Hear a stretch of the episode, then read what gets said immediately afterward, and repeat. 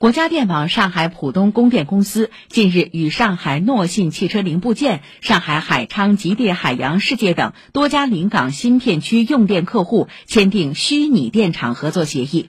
这些用电客户将参与电网峰谷调节，这也是上海首次虚拟电厂集中运作，用户主动集中参与电网调节。请听报道。近年来，临港新片区用电需求呈指数级增长。同时，也伴随着大量的海上风电和分布式光伏发电接入电网。由于光伏、风电等新能源的间歇性、随机性，为电力平衡甚至电力系统的安全运行带来一定的压力。浦东供电公司临港能源服务中心主任王威介绍，虚拟电厂能提高清洁能源利用率和消纳能力，是解决这一问题的有效方式。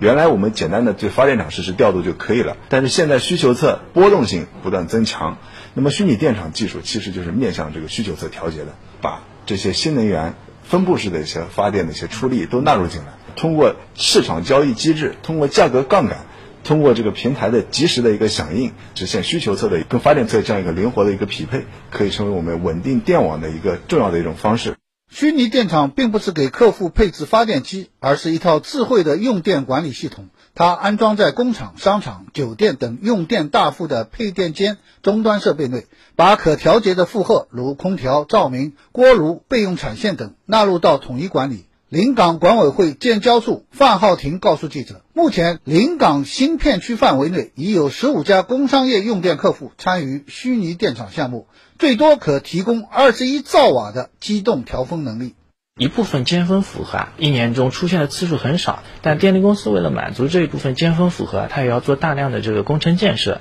其实对政府来说啊，这部分投资虽然是电力公司投的，但它也是占用了这个管线啊、公共资源嘛。通过这个虚拟电厂的这样一个技术啊，把这部分尖峰负荷的投资降下去，同时对这个公共资源的一个占用啊也能下降，对电力公司、对政府来说都是一个双赢。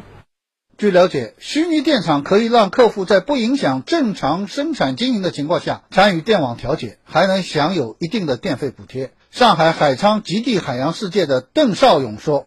游客的数量啊，季节的转换啊，我们电力的需求啊，差别很大，刚好可以响应这个号召，签署这么个协议，帮助一下就是呃地方政府。”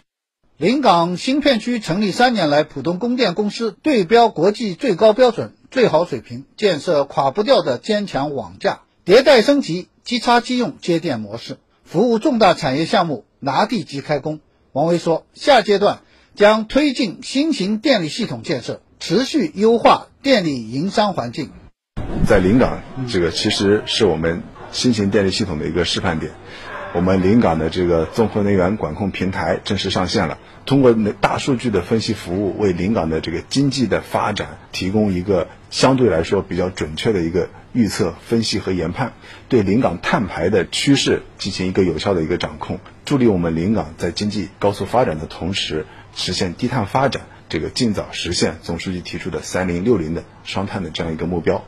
以上由记者周显东、通讯员梅妮报道。关注疫情防控。